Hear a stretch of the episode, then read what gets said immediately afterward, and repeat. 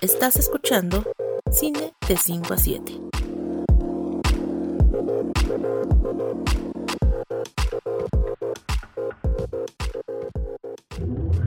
Hablar sobre maternidad es complicado, tanto que existen muchos tabús alrededor de ella en nuestra sociedad. Afortunadamente en el cine podemos encontrar películas que plantean preguntas interesantes e incluso pertinentes sobre este tema. Una de ellas, la ópera prima de la norteamericana Maggie Gyllenhaal. Es por ello que en esta ocasión dedicamos la conversación de este episodio a la hija oscura. Es así que damos inicio a Cine de 5 a 7.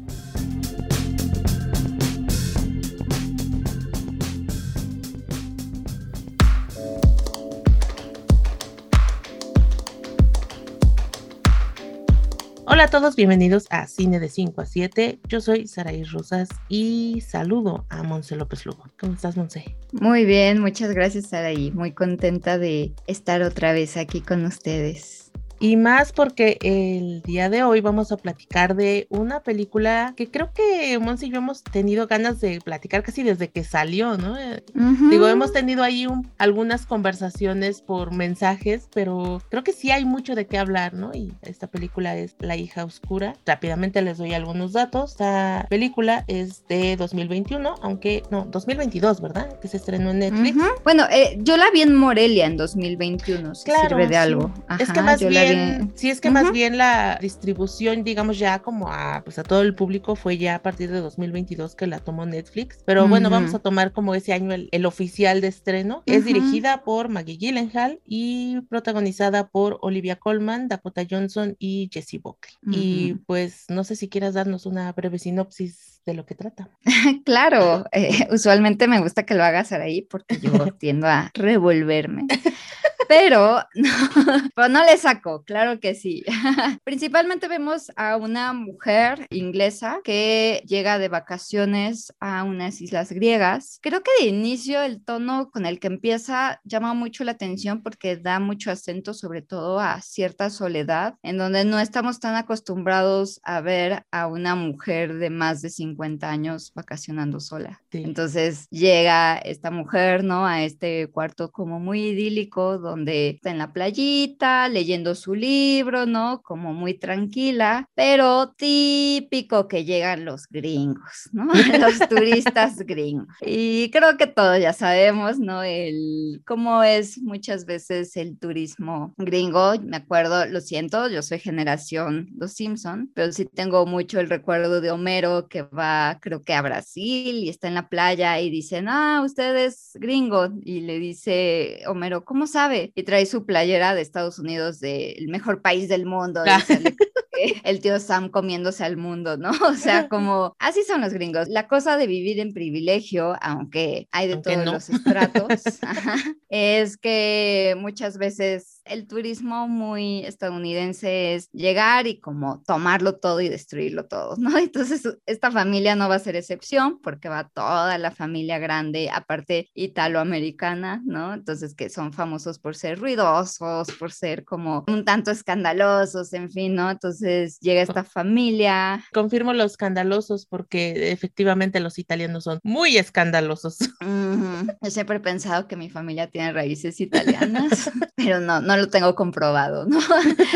y bueno, de que esta mujer estaba muy tranquila, ¿no? En estas vacaciones y llega esta intempestiva familia y ruidosa, pues empiezan a tener los primeros problemas, ¿no? Diferencias que suele suceder, ¿no? De, oiga, se puede ir para allá, ¿no? Y ella defiende su lugar así de, no, yo estoy aquí en mi camastro, yo llegué antes, ¿no? Entonces se ponen como pesados, lo típico, ¿no? Que, que te pasa y en fin, ¿no? Entonces empiezan a hacer de palabras. Poco a poco vamos viendo en estas diferencias que hay, que se van conociendo más. Eso me gusta mucho de esta película, que se hace mucho a partir de la observación, porque vemos todo a partir de lo que observa esta protagonista, que está recreada por la majestuosa Olivia Colman. Y entre esta familia identifica a Dakota Johnson, que yo nunca la había visto tan maravillosa como en esta película, la verdad, porque yo, yo lo siento, pero sí me quedé con la historia de Fifty Shades of Grey y yo no vi esa película, pero ya como que tiene cierta reserva, ¿no? A pesar de que sabes que viene de realeza de Hollywood esta chava, pero de todas maneras eh,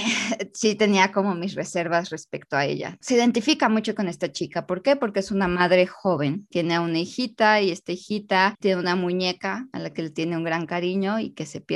Más adelante vamos a saber qué pasa con esa muñeca, pero esto nos sirve para empezar a ver unos flashbacks que nos dan ciertas respuestas de por qué esta mujer estaba vacacionando sola, que es un poquito lo que llama la atención porque ves mucho este contraste, ¿no? Entre esta mujer leyendo su libro y esta familia pasando como estas vacaciones, típica familia muégano, sí, muy, muy, que la verdad yo creo que la familia mexicana haría mucho contacto con eso, ¿no? O sea, yo hace poco fui a, antes de la pandemia, no fue hace poco, pero antes de la pandemia fui a unas ruinas y unas pirámides en, este, en el sureste de México y me impresionó que esta familia mexicana llevaba a la abuela en silla de ruedas en las ruinas.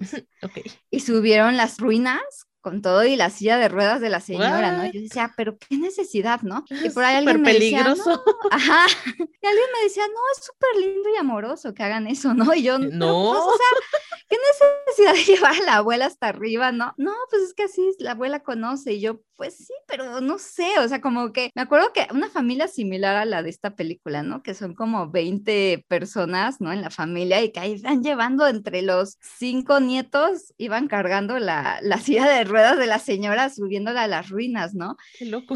Y siento que es muy turismo mexicano, ¿no? O sea, Sí. es como todos nos vamos al mismo lugar, toda la familia, primos, tíos, abuelos, cada vez creo que menos, pero creo que todavía sigue sucediendo. Yo digo menos porque creo, pues, o sea, Saraí y yo vivimos en la Ciudad de México, como que como buena capital es más individualista, Oh, sí. pero yo creo que en, en general en todo el país sí es la tendencia, ¿no? O sea, usualmente ves mucho en el turismo que se va en grupos grandes y, y, y esta es familia no va a ser excepción. Creo que nos lleva mucho a hablar acerca de la maternidad con esta mujer que va sola a vacacionar y que poco a poco nos vamos enterando que es madre y eso es un tema vital. Yo más bien quisiera comenzar preguntándote esto porque, digo, la película empieza como por esta parte y creo que sí lo vemos. Esta como prejuicio de mujeres solas viajando. Me Eh, encanta ese, ese género. Sí, ya, ya lo he dicho antes aquí. No, no sé cómo se haga la experiencia contigo, si en algún momento te hayas aventado a hacer un viaje tú sola o algo, si te haya tocado tener Ujú. una experiencia como la que le pasa a esta mujer, porque en mi caso, la verdad es que yo disfruto mucho de viajar sola. Yo soy una persona que suele pasar mucho tiempo por, por su cuenta y la verdad es que lo disfruto mucho. Y una de las cosas que más me gusta hacer es viajar. Entonces, cuando veía el inicio de esta película, ¿no? Que la ves llegando a este lugar y como que la gente le pregunta, pero vienes sola, todo bien, y si tiene, o sea, como que empiezan a preguntarte el- la razón de por qué estás eh, eh, pues, sin nadie que te esté acompañando, como que muchas veces le hace ruido a la gente, ¿no? Como que hay personas a las que no, como que no entienden esta posibilidad de una mujer disfrutando su tiempo por su cuenta, ¿no? Y creo que esta parte está muy ligada a lo que va sucediendo para conocer a este personaje más adelante, ¿no? No digo, no sé en tu caso si sea algo que hayas hecho o nunca te hayas aventado. Sí, en general a mí también me gusta viajar sola, ya lo he hecho muchas veces y me presenta ciertas oportunidades. Sobre todo me gusta mucho ir a museos sola porque me, me choca ir a un museo y sentirme como presionada por la persona de atrás o a veces o- es por áreas donde... Me acuerdo que una vez fui al Met en Nueva York y yo dije, ah, yo quiero ir a esta sala, ¿no? Y por ahí alguien me decía, no, pero yo quiero ir a la de la parte de Egipto, ¿no? Una amiga con la que iba. Y yo, bueno, pues tú ve a esa y yo voy a la otra y nos vemos al final, ¿no? No, no, pero pues vamos juntas, ¿no? Y yo, no pasa nada,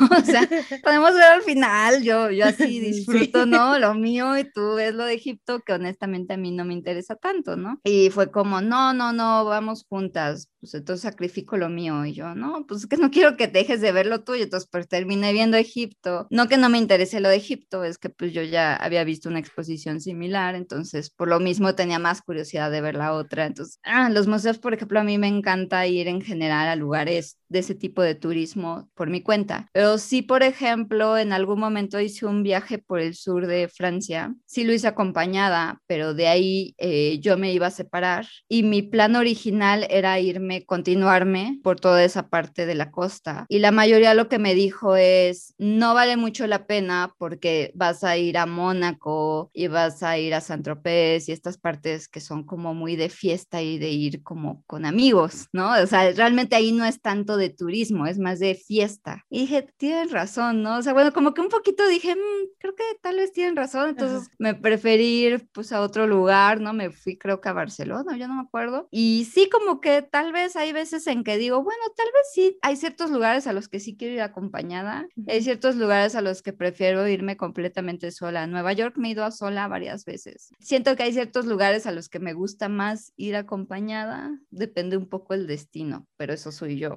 Digo, tú, Saraí, creo que eres de a todas partes yo podría irme sola, ¿no? un, un poco sí. A veces me pasa un poco raro porque, por ejemplo, hay lugares a los que yo generalmente voy sola, por ejemplo, al Festival de Morelia. Creo que el año pasado fue la primera vez que conviví con más personas durante esa, ese viaje, ¿no? Que ahí estuvo Monse y ahí estuvieron algunos otros compañeros de Filmsteria. Y para mí fue un poco una experiencia rara esa porque, pues, como que yo soy muy acostumbrada a medir mis tiempos, ¿no? A si quiero hacer esto, hago esto. Si ya me aburrí, bueno, me voy a otro lado, ¿no? Como que me gusta manejarme mucho de esa forma. Entonces, a mí a veces como que sí me cuesta un poco de trabajo el tema de, de convivir con otras personas, especialmente si no voy ya con ese chip de, ok, este es un viaje que voy a realizar con otros, entonces vamos a tener que ponernos de acuerdo para ciertas actividades, como, como que ya voy anticipándome a ese tipo de cosas, ¿no? Pero la verdad es que yo sí soy mucho como igual que tú con los museos, a veces también de repente sí ando, digo, sobre todo más antes de la pandemia, ¿no? Ahorita ya tiene mucho que no voy, por ejemplo, al centro histórico, pero cuando tenía oportunidad era, ok, pues tengo tiempo, me meto a algún museo y ahí estaba un par de horas. A veces era un lugar que ya conocía, pero simplemente era como para tener como otro ambiente o ver otra cosa, ¿no? Entonces, yo sí soy mucho de, de eso de, por ejemplo, en trabajo que tenía antes de que empezara la pandemia, yo salía muy temprano los viernes, entonces, porque horario Godín, y entonces sí tenía mucho esta facilidad de, ok, hoy es viernes, salí temprano, ¿qué puedo hacer, no? Y, y de repente se me ocurrían cosas como de, ah, voy al centro a ver esto, exposición, bueno, me voy a esa exposición, tengo ganas de ir a una librería, pero eran cosas que yo hacía en ese momento. Entonces, creo que cuando veo esto en el personaje, que ella dice, pues yo vine aquí a descansar, a leerme mi libro y a pues, estar como alejada de, de, mi trabajo, no sé, pues eso, descansar básicamente. O sea, yo entiendo mucho eh, como esa sensación de, no es que esté yo aquí sola, es que en realidad estoy disfrutando mi tiempo conmigo y que creo que eso es una cosa que después de la pandemia, la verdad es que extraño mucho el poder tener como esa facilidad de, ah, pues tengo tiempo, puedo hacer estas cosas, ¿no? Para disfrutar mi tiempo conmigo. Y que, te digo, en, en esta película, en este personaje, creo que a partir de ahí es que entiendes por qué empiezan a pasar cosas en su vida o por qué tomó ciertas decisiones en su pasado, ¿no? Que creo que viene mucho de ahí. Claro, pero no sé si tú estés de acuerdo porque también es un elemento que está en la película. El viajar sola como mujer tiene sus riesgos. Ah, claro, o sea, sí. que también creo que eso va un poco de la mano, ¿no? O sea, Sí. creo que es diferente cuando ya tienes cierta edad, ¿no? En Sí. que ya dices, yo sí quiero estar en un hotel. Yo, por ejemplo, Sí. La verdad es que cada vez me he dado cuenta que más utilizo los hoteles y por eso digo que me identifico con la protagonista en esta ondita. Busca cierta comodidad, también cierta seguridad, ¿no? Porque creo que constantemente ella siente su seguridad un poquito pues, vulnerable. no, no es tan fácil, vulnerada, exactamente. En algún momento tomé un tour de, de bares y estuvo muy divertido, pero regresar a mi casa, bueno, no a mi casa, ¿qué tal, eh? A mi hospedaje, que, que justo era un Airbnb que estaba en las Ramplas, lo voy a decir mal, ¿cómo se dice? Sí, las Bueno, esta zona a las 5 de la mañana con un montón de borrachos, porque para colmo abajo de donde me hospedaba había uno de vinos y licores, y yo sola, ¿no? Y, es- y después de que tomaste, pues, y te hicieron cata, ¿no? De, de cervezas y vinos. Híjole, sí dije, no está tan padre como mujer llegar a estos lugares que no tienen iluminación y que hay mucha gente así, y de hecho, me acuerdo que puse en mi review que había sido increíble el host, que había sido increíble el lugar, que había sido increíble todo, pero que honestamente no lo recomendaba para una mujer sola. Hospedarse ahí, ¿no? Y que me, me, dolía mucho y que no quería sabotear a la persona, pero que lo hacía por el bien de la siguiente chava que fuera sola, que no estaba nada menos para una mujer sola hospedarse ahí porque había un montón de borrachos, o sea, un montón de hombres borrachos, todos hombres, que tomaban ahí y pues no estaba, no estaba tan seguro, ¿no? Y es y eso que estoy hablando de, de Barcelona, ¿saben? Sí, es que, es que creo que inevitablemente sí viene como esta sensación de miedo, porque, por ejemplo, yo hace unos años con una amiga, este viaje sí lo hice eh, acompañada, fuimos a, a, Italia y yo me di cuenta de, de, ya el chip que traía, de tener esta sensación de inseguridad, porque un día, pues sí, nos fuimos caminando en la noche, o sea, y no eran tarde, eran pues alrededor de las nueve de la noche, íbamos de regreso a nuestro hospedaje y yo sentía que caminaba por calles como muy oscuras y, y yo te juro que yo me, me dio miedo. Y hubo un momento en el que yo a mi amiga, ella ya conocía y ella sí veía como que más tranquila, como que decía, bueno, aquí está, pues está tranquilo, no pasa nada. Pero yo sí venía como en este modo de, hay que caminar más rápido, hay que apurarnos, hay que ver si encontramos una estación de metro, lo que sea. Pero porque ya vas como con esta sensación de, necesito tomar como ciertas eh, medidas para como no exponerme, ¿no? Y, pero tiene que ver mucho por el lugar de donde vienes, ¿no? Que digo, no, no sé si este sea el caso, por ejemplo, de, digo, la protagonista, pues sabemos que ella es inglesa, digo, yo nunca he estado en Inglaterra, pues no sé cómo sean las cosas allá, pero ella, hay momentos en los que está caminando y siente, se siente observada, siente que la gente la está siguiendo, siente que, que la gente la mira de una manera como extraña, entonces también entiendes esa sensación porque también te ha pasado porque dices, a lo mejor no es que realmente te esté siguiendo nadie, pero tú tienes esa sensación por las cosas, pues sí, que lamentablemente pasan pues en países de Latinoamérica y en países como México, ¿no? O sea, es difícil desconectarte de esa parte. También me estaba acordando que hace unos años me fui a, a Cancún y yo estaba en la playa así, yo solita, y por alguna razón empecé a platicar con una señora que iba con su hijo, como que ella se acercó a platicar conmigo porque me vio sola, como para preguntar si estaba bien o no sé, justamente me preguntó, oye, ¿no vienes con nadie? Yo le dije, no, pues vengo por mi cuenta, ¿no? Y me dice, ¿no te da miedo? Y yo, pues no, porque sí trato de tomar precauciones, ¿no? Trato de no salir por las noches, yo no soy, dirán muchos que soy una persona un poco aburrida, probablemente, pero la verdad es que yo no bebo, no me gusta salir de fiesta, entonces al no gustarme esas cosas, como que para mí es más fácil decir, bueno, pues a las 8 de la noche, 9 de la noche ya estoy en mi cuarto de hotel y ya estoy como muy tranquila durmiendo y todo, todo normal, ¿no? Entonces yo le decía a esta persona, no, pues trato de tener como mis medidas para pues también yo no exponerme, ¿no? Y como que de pronto esta señora, una señora pues ya mayor, yo creo le calculo, pero probablemente la edad de la protagonista de la película, ¿eh? O sea, más de 50 años, yo, yo ahora que lo, que le estoy tratando de recordar, y ella me decía, sabes, en el fondo me da gusto que hagas cosas así, porque a mí me habría gustado hacer algo como eso y nunca me animé. Y la verdad es que en ese momento fue como, pues sí, o sea, creo que hay muchas mujeres a las que no se animan porque les terminan ganando estos miedos, ¿no? Y que pues sí, no es que nunca me haya dado miedo, la verdad es que pues sí. O sea, hay momentos en los que de repente digo, ¿por qué estoy haciendo esto? Pero ya que pasa ese momento como esa crisis de, miedo, dices, ok, bueno, justo por eso estoy haciendo, porque no quiero que este miedo se termine apoderando de, mi vida y de mis experiencias, ¿no? Y que, que, creo que va un poco con este personaje, ¿no? Con las cosas que le pasan. Totalmente. De hecho, tengo yo un texto que está en Filmsteria, que por si lo quieren ver, que está, bueno, eh, leer, que es acerca de Nomadland y un poco lo que menciono al inicio, porque si bien aquí en cine de 5 a 7 me la paso hablando de mí, en, en mis textos, aunque no lo crean, no hablo nada de mí.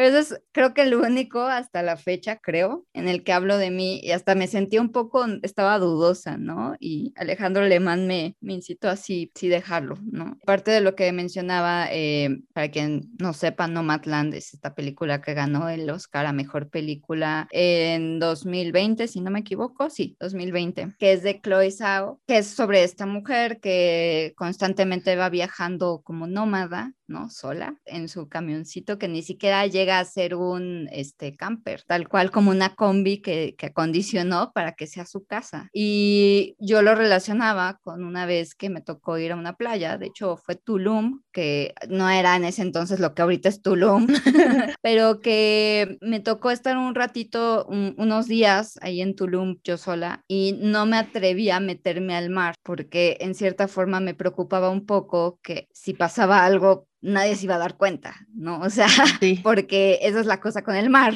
Usualmente como que tienes una amistad que te está cuidando tu mochila o tu bolsa, yo qué sé, ¿no? Y está como, de pronto es donde está Monse, ¿no? Pero ahí yo estaba completamente sola, ¿no? Y al mismo tiempo nada más estaba el mesero que estaba muy ocupado, ¿no? Y no creo que siquiera recordara a quién soy yo, como para que si en algún momento me pasaba algo, yo pudiera como tener un apoyo de alguien, se está dando cuenta que Monse no está, porque pues es un mar abierto. Y a final de cuentas sí me atreví un ratito, pero creo que es este miedo, lo ponía en Nomadland, este temor a no ser extrañado, o sea, que alguien no note tu ausencia, que es lo que sucede en Nomadland constantemente con esta protagonista, que no tiene un lugar, pero que al mismo tiempo algo más que más que dolerle no tener un, hogar, porque sí lo tiene, es esa camionetita y lo deja establecido la, la película. Hay una escena donde ella se esconde y están en un tour y se esconde para ver si la gente nota Yeah. Si ella no está. Y esa escena me encanta de Nomadland. Y, de pronto están ellos como de, ¿dónde andabas? ¿No? Y ella así como de, ay, aquí ando, ¿no?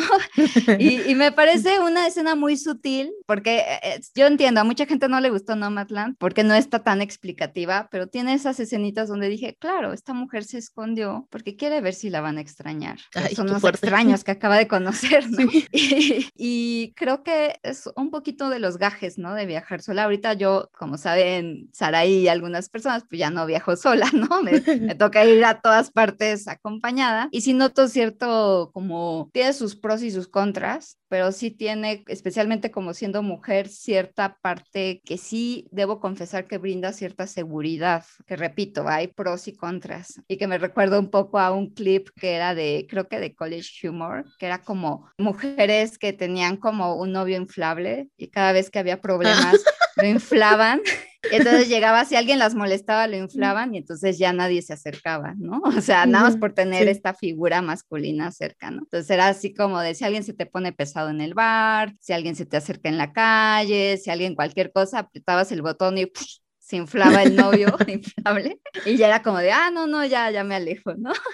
Entonces, creo que hasta cierto punto lo entiendo, ¿no? Incluso The Lobster, excelente película de Yorgos Lantimos, hace un poco esta alusión en una obra de teatro que hacen, ¿no? De que eh, sola lo que te puede suceder como mujer y mujer con un hombre menos probable, ¿no? Y es una tristeza, o sea, yo no les estoy diciendo, hermanas, que se busquen un hombre, ¿eh? No, no, no pero es una triste realidad, que eh, creo que aquí se ve, que de pronto si hay ruidos en su cuarto, que si la puerta está abierta, que si la ventana está abierta, mi pensamiento, a pesar de lo más progre, woke, feminista que pueda ser, es como de, ¿quién la va a defender, no? ¿Quién la va a cuidar, no? Y sientes como hasta cierto punto un alivio de este hombre que está encarnado por Ed Harris, que como que dices, bueno, este tipo tal vez la puede ayudar. Mentira, ¿no? Es, ella se puede ayudar a sí misma, ¿no? O sea, no necesita este tipo de hombre, pero entiendo un poquito este jueguito que hace Maggie Gyllenhaal de jugar con esta figura presente y a veces ausente y a veces presente y a veces ausente, de cómo puede brindar cierta seguridad y por qué creo que lo hace en cierta forma, y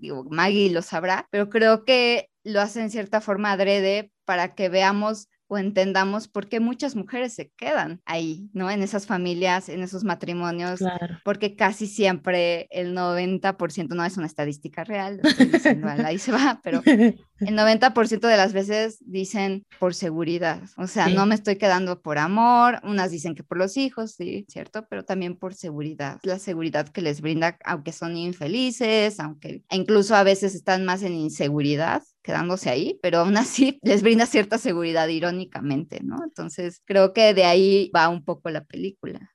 Que fíjate que este, con este personaje a mí me pasaba algo que cada vez que yo lo veía que se acercaba a ella, yo lo sentía como un intruso, porque me daba la sensación de que ella todo el tiempo es, o sea, estoy bien sola, no necesito que me vengan aquí a hacer compañía. Y él es de estas personas que, oye, ¿no quieres este que te acompañe mientras comes? Ajá, ¿no? el famoso hombre demasiado amistoso que no sabes qué quiere. Eh, exacto, entonces es gratis. A, a mí sí me daba como cierta desconfianza y por momentos yo decía, a ver si este cuate no sale con alguna cosa y trata de aprovecharse de alguna manera, porque también empiezas como a, ver ciertas cosas que a lo mejor experiencias que has tenido, ¿no? De gente de, ¿por qué? Pero ¿por qué estás sola? yo, pues porque se me da la gana, ¿no? O sea, ¿cuál es el problema? Y que yo sí notaba como esta cierta incomodidad en el personaje de Olivia Colman, de estas intromisiones que se van haciendo, ¿no?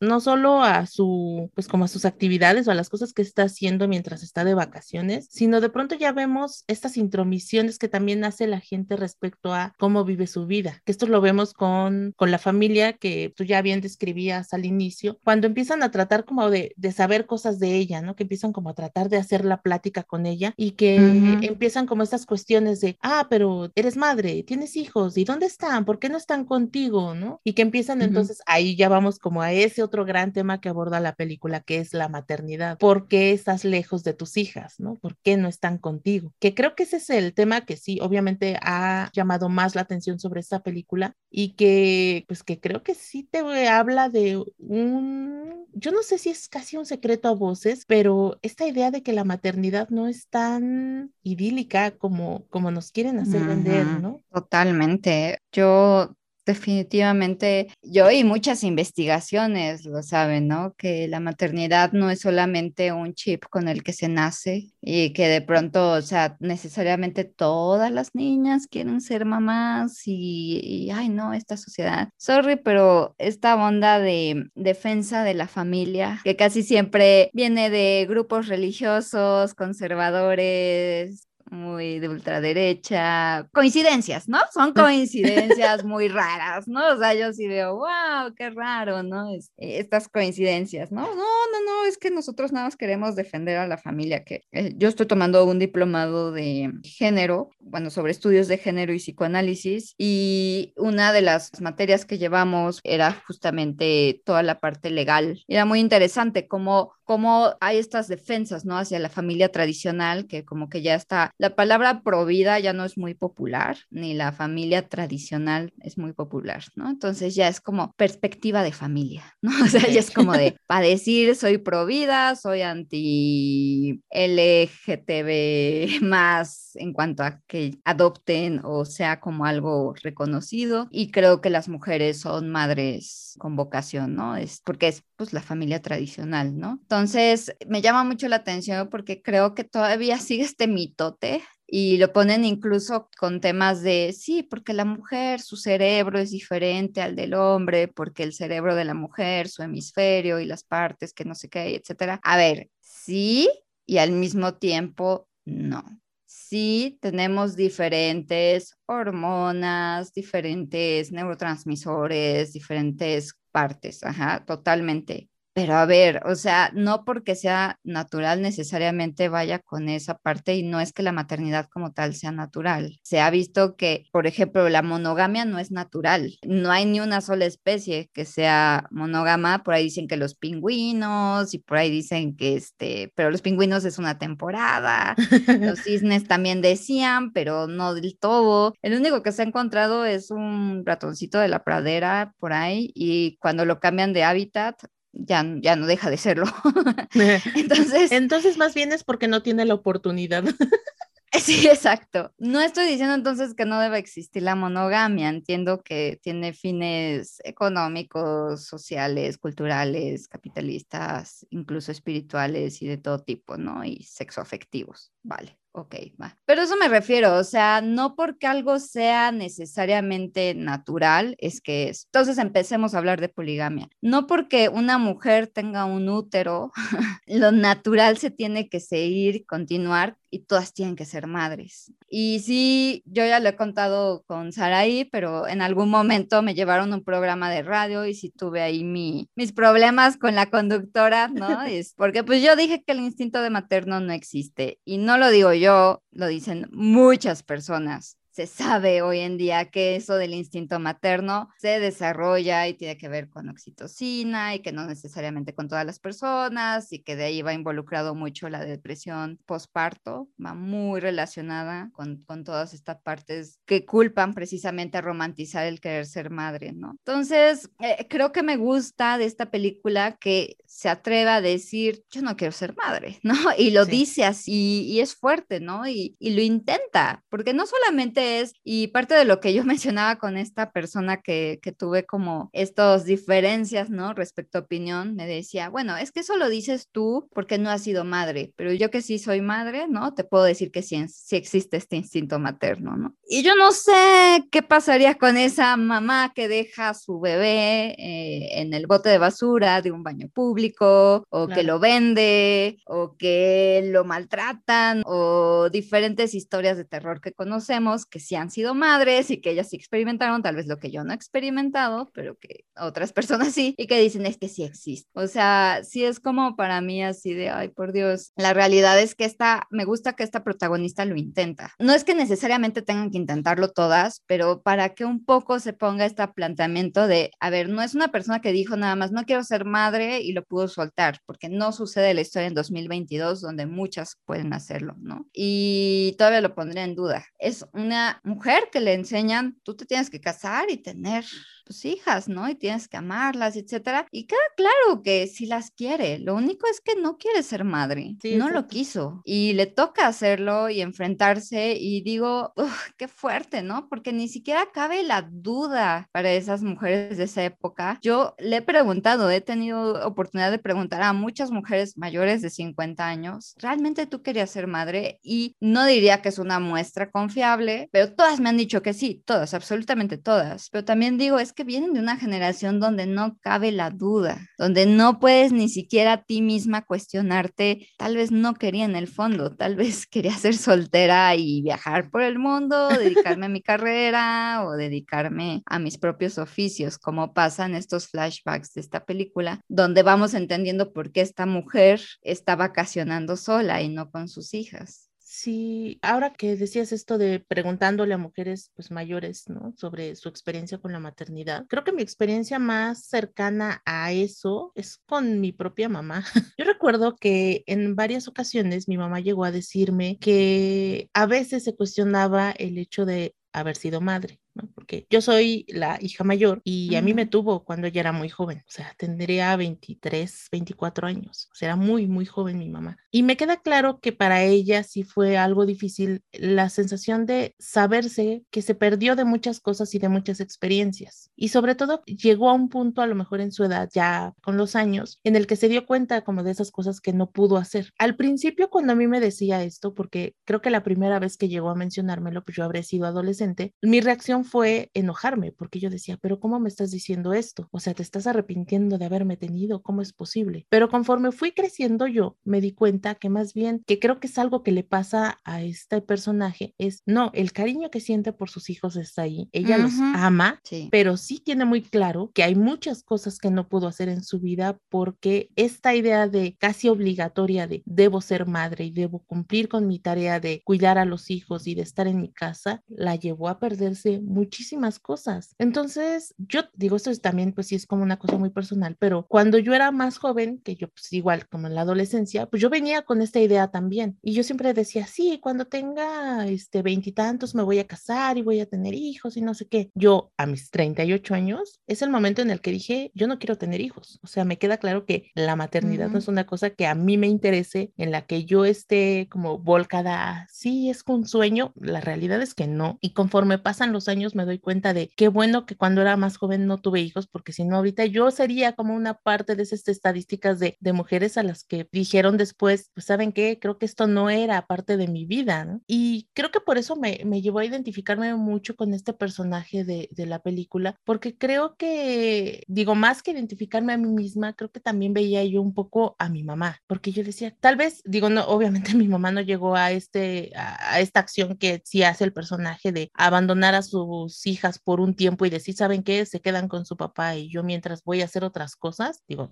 obviamente esto no fue, no fue nuestro caso, pero a partir de ahí creo que entendí por qué mi mamá siempre fue mucho de querer hacer cosas como tomar cursos y clases de mil cosas y aprender a ser como más independiente en ciertas cuestiones, ¿no? Entonces, como que empiezas a entender un poco y, y si te preguntas incluso cuántas mujeres a tu alrededor, ¿no? A lo mejor familiares, tus tías, a lo mejor hasta tus propias abuelas, no sé, cuántas personas como ellas no llegaron a tener este pensamiento, no llegaron a tener estas dudas de, ¿y si realmente yo no quiero ser madre? El problema, más bien, como tú decías hace un rato, es, bueno, socialmente, pues incluso ahora está mal visto tener este pensamiento, ¿no? Pareciera que está prohibido que las mujeres nos cuestionemos el hecho de, yo no quiero tener hijos, yo no quiero ser madre. Y esto a mí me ha pasado, digo, no sé cómo sea tu experiencia en eso, pero a mí me ha pasado en muchas ocasiones que cuando de pronto alguien pregunta, oye, ¿y para cuándo te casas o para cuándo tienes hijos? Y yo así de, pues no, yo no quiero tenerlos. No, pero es que eso dices ahorita, vas a ver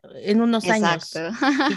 no, ¿por qué? Al contrario, creo que en mi caso fue al principio los quería, pero conforme pasó el tiempo me di cuenta que no, que eso no era lo que yo realmente quería. Fue cambiando mi opinión hacia el lado contrario de, sí, esto es lo que se espera de mí. Ahora estoy más bien, esto es lo que quiero de mí. Y a veces es muy complicado, sobre todo para las otras mujeres, entender como esta cuestión, ¿no? El decirte, oye, está bien preguntarte estas cosas o está bien cuestionarte. Si tú quieres tener hijos y formar una familia y todas estas cosas como que, que conlleva la maternidad, qué bueno y está increíble que ese sea, pues a lo mejor tu meta o tu sueño, eso está muy bien, pero la idea de, de cuestionar a las demás y decir, no, es que tú estás mal, a mí eso es lo que siempre me ha molestado y la verdad es que es una cosa que, si lo digo con esas letras, me molesta mucho el hecho en que de pronto, por ejemplo, hace algunos años tenía yo una compañera de trabajo que siempre nos platicaba sobre sus hijos y yo decía, bueno, pues sí, ¿no? Es como plática recurrente de alguien que tiene hijos. Y la verdad es que en cuanto, cuando la gente empieza a hablar como de sus hijos y es como su único tema de conversación, mi cerebro se desconecta y ya no pongo atención. O sea, para mí es como, ok,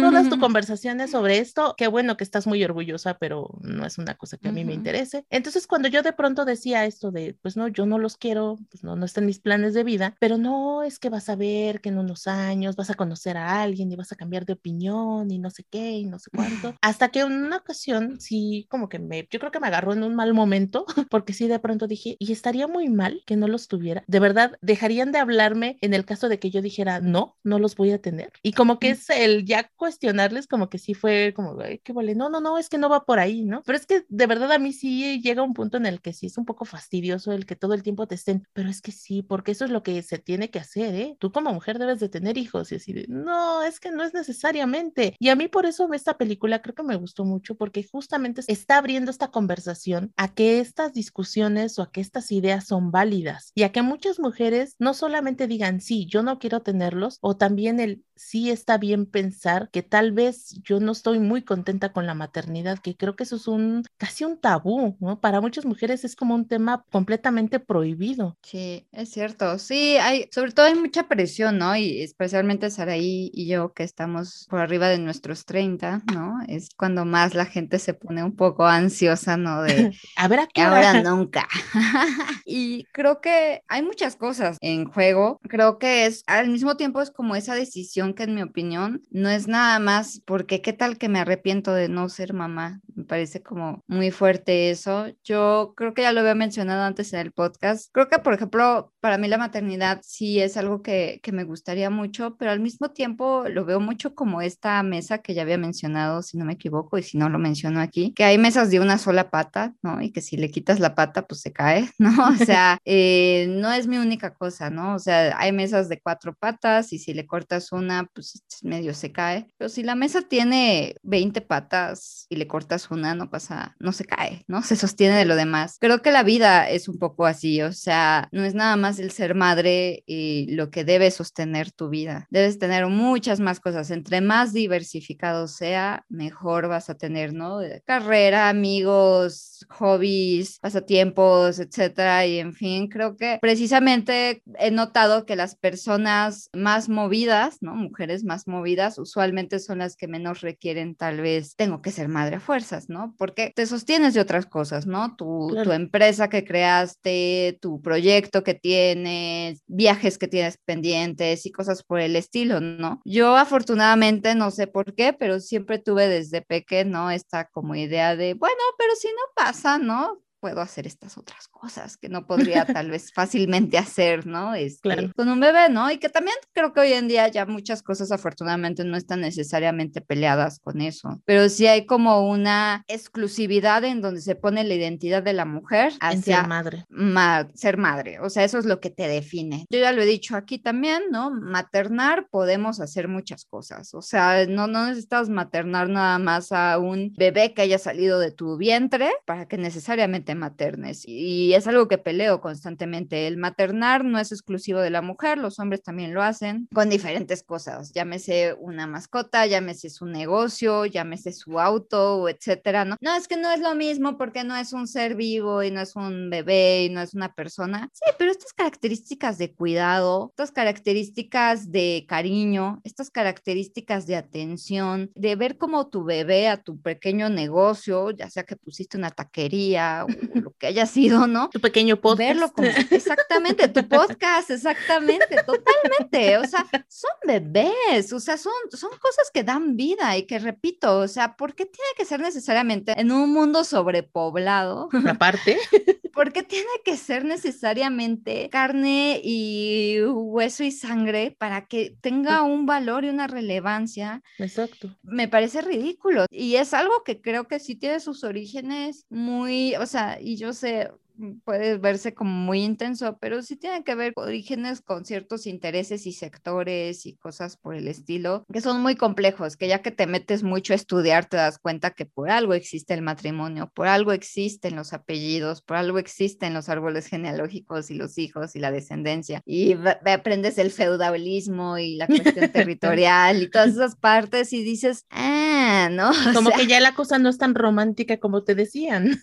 sí, porque antes o sea, y, no les trato de vender esto, amigos, amigas, pero, básicamente a mí me chocaba este discurso del capitalismo y género y etcétera, pero después te vas dando cuenta que cuando la mujer va perdiendo este lugar, cuando ya el hombre se vuelve sedentario y entonces el poder de la casa va más de la parte del hombre y es el proveedor y el, hará el ganado, digo, hará el, perdón, la agricultura y cuida el ganado y etcétera, pues la mujer se vuelve la fábrica de bebés, ¿no? Es eso, son fábricas, las fábricas, la, parte industrial, las fábricas, ¿no? Que generan, pues la mujer genera bebés y por eso se vuelve propiedad del hombre y Torri no va a ser muy romántico, pero es el matrimonio. Pues yo sé, yo sí creo que el matrimonio romántico puede existir, pero sí es necesario que tal vez muchos sepan que su origen tiene más cuestiones de, no hay pruebas de paternidad, yo necesito que tú firmes este papel de que te comprometes a, a que mi hijo no va a ser hijo del compadre, ¿no? Sino que va a ser mío Tú a cambio vas a generarme descendencia y, va a llevarme apellido, claro, y va a heredarlo, ¿no? Lo, mío, ¿no? Y de preferencia que sea varón, por favor, ¿no? Y si no, pónganse a ver cualquier película o leer cualquier novela de Jane Austen y ahí lo van a ver muy confirmado, ¿no? O sea, somos fábricas de bebés, sorry, es, es, horrible, suena terrible, pero es... Entonces, por eso creo que es muy importante diversificar y tener otras cosas, porque si no, pues te vuelves esto, ¿no? Es, tu identidad está basada en ser madre. Y la verdad es que yo creo que sí es muy bonito y muy padre si es algo deseado. Yo creo que es una experiencia muy linda, pero creo que el problema es basar tus logros y tu identidad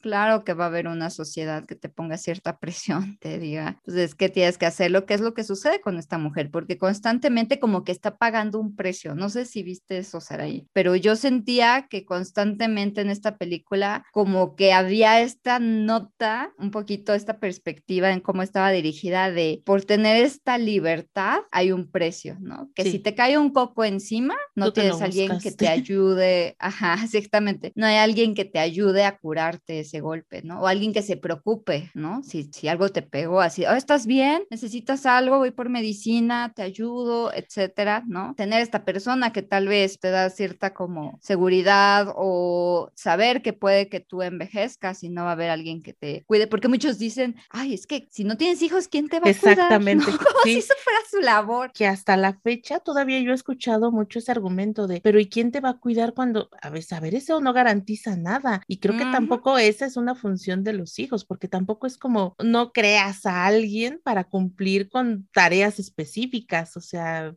no va por ahí, ¿no? A veces también esta idea que creo que también pues desde ahí viene lo, lo erróneo, lo complicado del tema, es creer que únicamente tienes hijos como para conveniencia propia, ¿no? Es claro, para que me cuiden cuando sea mayor. O sea, y, y sí viene súper ligado a esto que dices de, en la película, ¿no? Claro, como no tiene a nadie, como está atreviéndose a viajar sola o estar por su cuenta, pues el precio que tiene que pagar es, pues arréglatelas como puedas, ¿no? Exacto. Y sí, justo vi en Twitter dos cosas que me llaman la atención y creo que van de la mano con esto. Voy a empezar con la más como comicona, ¿no?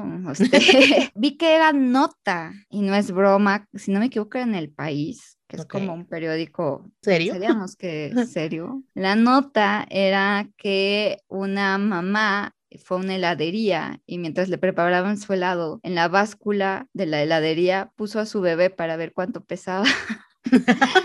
Y esa era la nota. Porque, o sea, trae el bebé en brazos y como que le da curiosidad y lo pone en la báscula. No, hombre, la gente así de cómo eso está lleno de gérmenes, qué está haciendo con su bebé y eso está frío, ¿no? Y otros decían, ¿por qué esto es nota? Ah, exactamente. ¿por qué demonios esto es nota? Probablemente la señora le dio curiosidad cuánto pesa su bebé, pero como está simpático que pues, o sea, lo pone en la báscula de la heladería así como de, vamos a ver cuánto pesa Aprovechando mi bebé. que está aquí. sí súper cubierto, no está desnudo el bebé, ¿no? O sea, es una bebita. Y dices, está simpática la nota, ¿no? Pero, o sea, ¿cómo o sea, no, debería haberse quedado en, lo que es una tontería. Es una tontería y se vuelve una nota o sea, es, impresionante. Y otra más fuerte es la de Edwin Martínez, que la leí el día de ayer. Es horrible, es eh, lamentable. Es un niño de siete años que mm, desapareció este, desde el 12 de abril, ¿no? Y pues encontró la Fiscalía de Aguascalientes, encontró el cuerpo tanto calcinado como con señales de tortura. Tenía siete años el niño. Y inmediatamente todos los tweets es, y la mamá, pero me, me impresiona porque no les estoy diciendo dos, tres. no, no, no. O sea, todo los comentarios se revuelcan y hacia la madre, cuando el niño tiene dos padres, ¿no?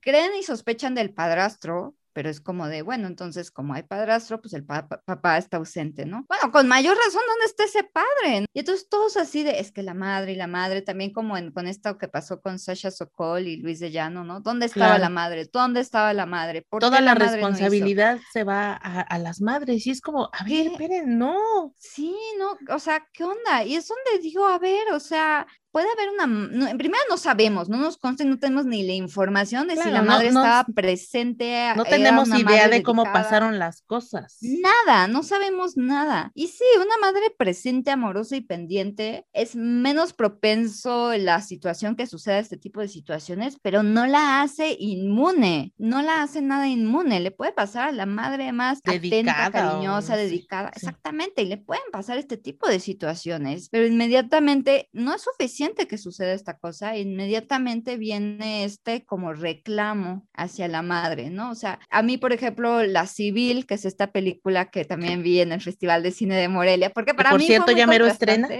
Sí, a mí me costó mucho trabajo, no me gustó esa película porque me parece que romantiza esta cosa de que una madre, su existencia es sus hijos, ¿no? Y que ahí está puesto toda su persona. Y que si le quitan eso, entonces tiene que matar su ya vida. no es nada. Tiene que matar, exacto, ya no es nada y tiene que tirarlo todo a la borda por esa persona, ¿no? Me parece terrible, o sea, porque nada más terminas con dos muertes en lugar de una. Y, no, o sea, yo no le veo ese sentido, ¿no? O sea, a mí me choca ese tipo de perspectivas. Entonces, para mí fue muy llamativo ver en el mismo festival, que les repito, el de Morelia del año pasado, ver la hijos algo mucho más fresco que dice, también existe esto, ¿no? Porque también en Hollywood no hay, no, no hay tan esta figura de madre este, que no quiso, o sea, ser madre. O sea, usualmente hay como, aparece mucho, pero como papel secundario. Y usualmente es como una mamá que fue infiel o que se fue, se fue y abandonó a la familia y ya regresó. Hay como estos un poquito arquetipos y personajes, pero que se arrepienten. Todos son madres arrepentidas de haberse ido. Que están volviendo o algo. Que están volviendo, que quieren reparar eso eso casi nunca protagonistas, muy difícilmente, siempre es protagonista el hijo, ¿no? O la pareja, pero esta mujer no sabemos por qué se fue, solamente hizo el terrible cosa, ¿no? De irse tipo Kramer versus Kramer, ¿no? este papel secundario que se fue,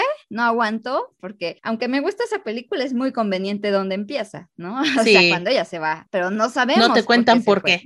Nos, nos, conocemos el antes, ¿no? Entonces, eso nos ayuda a, empatizar más con el personaje de Dustin Hoffman, ¿no? Entonces, es, eh, a mí me llamó la atención que apenas ahorita tengamos en el centro a una mujer, que ella es la protagonista y que te obliga a empatizar, porque dado que ella es la protagonista, te obliga a empatizar con la mujer que no quiere ser mamá. Qué fuerte.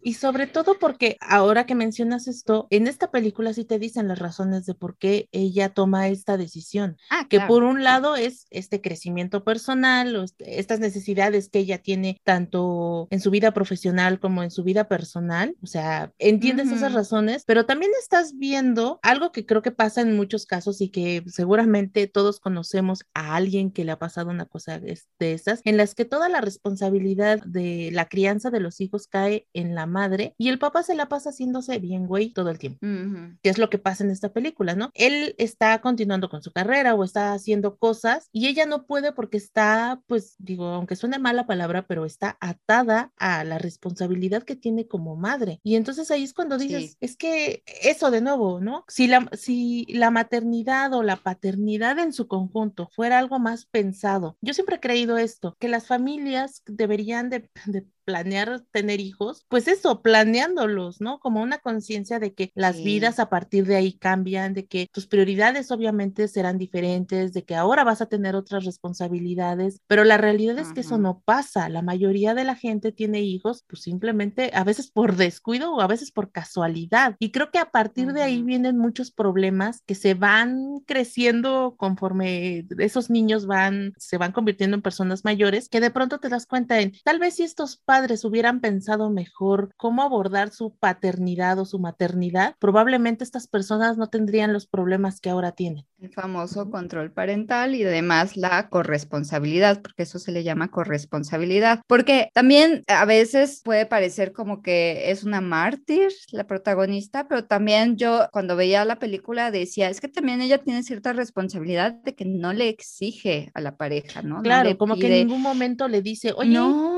ayúdame. Ayúdame, o oye, no, o sea, es toda como sonrisas, pura queja, pero en ningún momento lo involucra, porque también debo decir algo como, como psicóloga, o sea, algo que sí de pronto hablamos en seminarios y cosas por el estilo es que también hay cierta responsabilidad en que constantemente se ve a esta mamá que de pronto está cambiando el pañal, o más bien, que el papá está cambiando el pañal y la esposa dice, ay, lo estás haciendo mal, a ver, quítate, lo hago yo. Y ahí ya tenemos también un problema. Es que él no lo sabe poner, es que él no va a saber bien, es que yo sí sé cuando tiene hambre, es que no sé qué, es que se va a equivocar y, ay, se lo dejé una hora y ya le salió un chipote porque no se dio. Tiene que en cierta forma ir aprendiendo el señor, ¿no? Pues obviamente no lo va a hacer bien a la primera. Va a tener que ir cometiendo errores, ¿no? O esperamos y por eso mismo con cierta supervisión si quieres, ¿no? Para que haya y supervisión mutua, porque también las mamás les sucede, ¿no? A mí, ahora que hablábamos de películas muy buenas,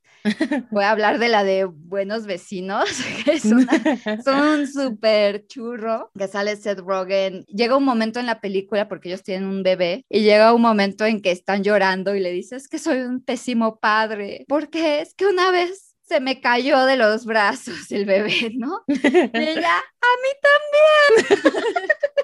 ya como sus secretos oscuros, ¿no? De que a los dos se les llegó en algún momento, ¿no? O, le habían dado un golpe en la cabeza o algo así, ¿no? Pero por suerte no le había pasado nada, golpecitos leves, obviamente, ¿no? Pero estas cosas que tienes que ocultar, ¿no? Porque tienes ¿Qué van a decir de ti? Madre perfecta, ¿qué van a decir de ti, no? Entonces sí es como bastante rudo y ya pasando algo de categoría un poco más alta.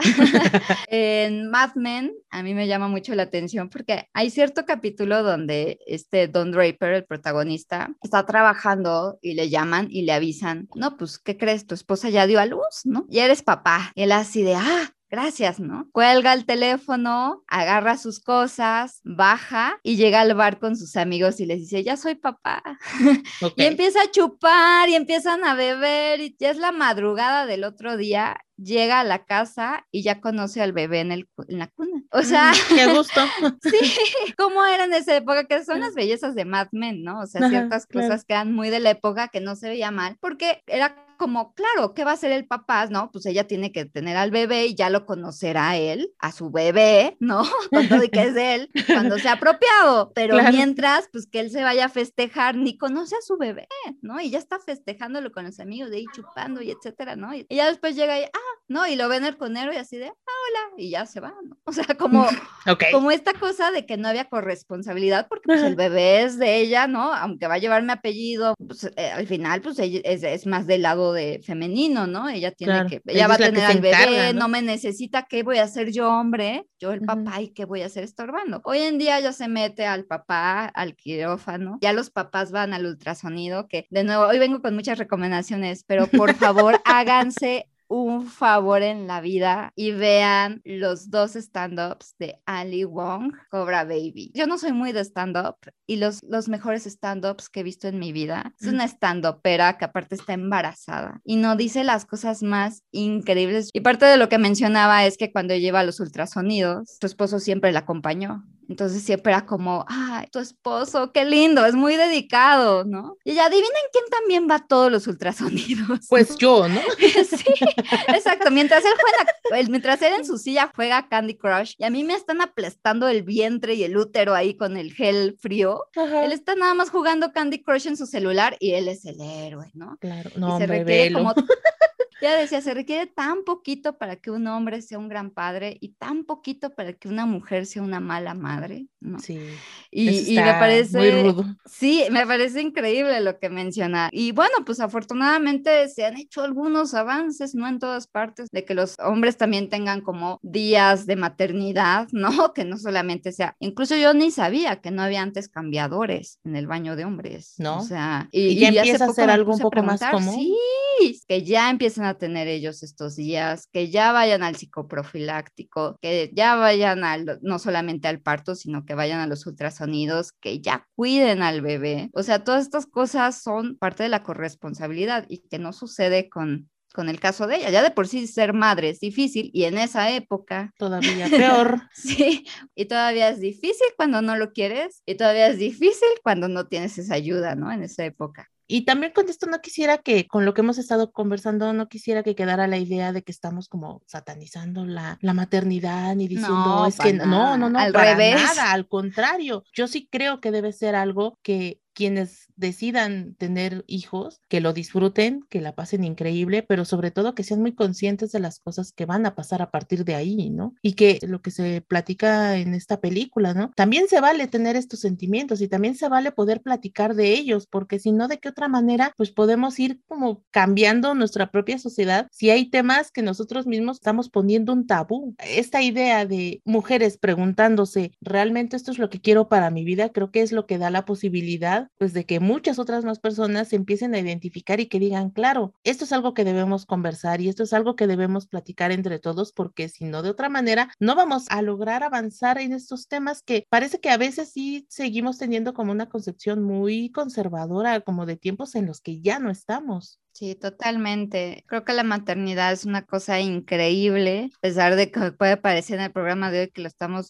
como criticando, al contrario, es que ah, es más bien mencionar que la maternidad no deseada es muy difícil, es muy complicada y que no beneficia a nadie creo que ya sería momento de ir dejando esta conversación aquí porque si no de nuevo nos vamos a ir toda la vida con esto y digo, nosotras más que encantadas, pero pues tampoco se trata de quedarnos aquí mil horas. Antes de terminar, pues les vamos a contar de qué película vamos a platicar en nuestro siguiente episodio. Sí, es la peor persona del mundo, the worst person in the world, que me va a dar mucho gusto que por fin ya la vea ahí porque la quiero discutir con ella. Véanla. Sabemos que estuvo en probablemente todavía la encuentren en cines, ojalá que sí, y si no, pues búsquela en algún servicio de streaming, esperemos que ahí esté. Y pues ese será nuestro siguiente episodio y pues ahora sí, nosotras nos, nos despedimos. Monse, ¿dónde te encontramos en redes sociales? Me encuentran en arroba cine en el diván y les recomiendo mucho un texto que, que tengo en Filmsteria, que es sobre la película Swallow, que va muy de la mano con lo que hablamos el día de hoy, que es la maternidad. Para que sigan con el tema. A mí me encuentran en arroba sexta-fila, obviamente de los textos de los que les estuvimos platicando, pues los estaremos compartiendo, ya sea en nuestra cuenta de Twitter del podcast, que es arroba cine de 5 a 7, o aprovecho también ahí para hacer esto, ¿no? En Sexta Fila, pues es mi blog, estamos subiendo todos los episodios del podcast, en donde van a encontrar obviamente los, los audios, pero además estamos poniendo ahí todas las recomendaciones que les hacemos en cada uno de los episodios, ya sean lecturas,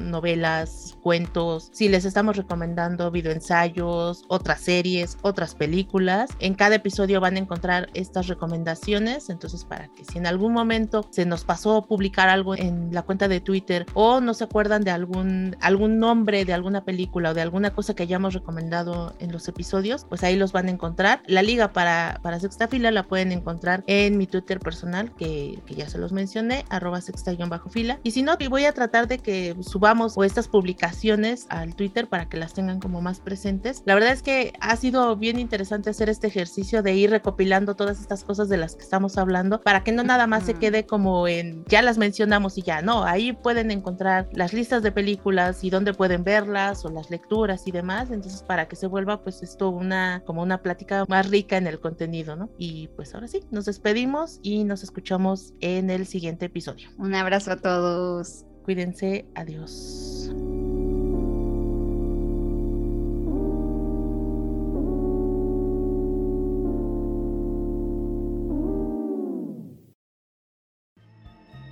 Gracias por escuchar Cine de 5 a 7. Si te gusta este contenido, suscríbete y síguenos en Twitter en arroba cine de 5 a 7 para estar al tanto de nuestros nuevos episodios.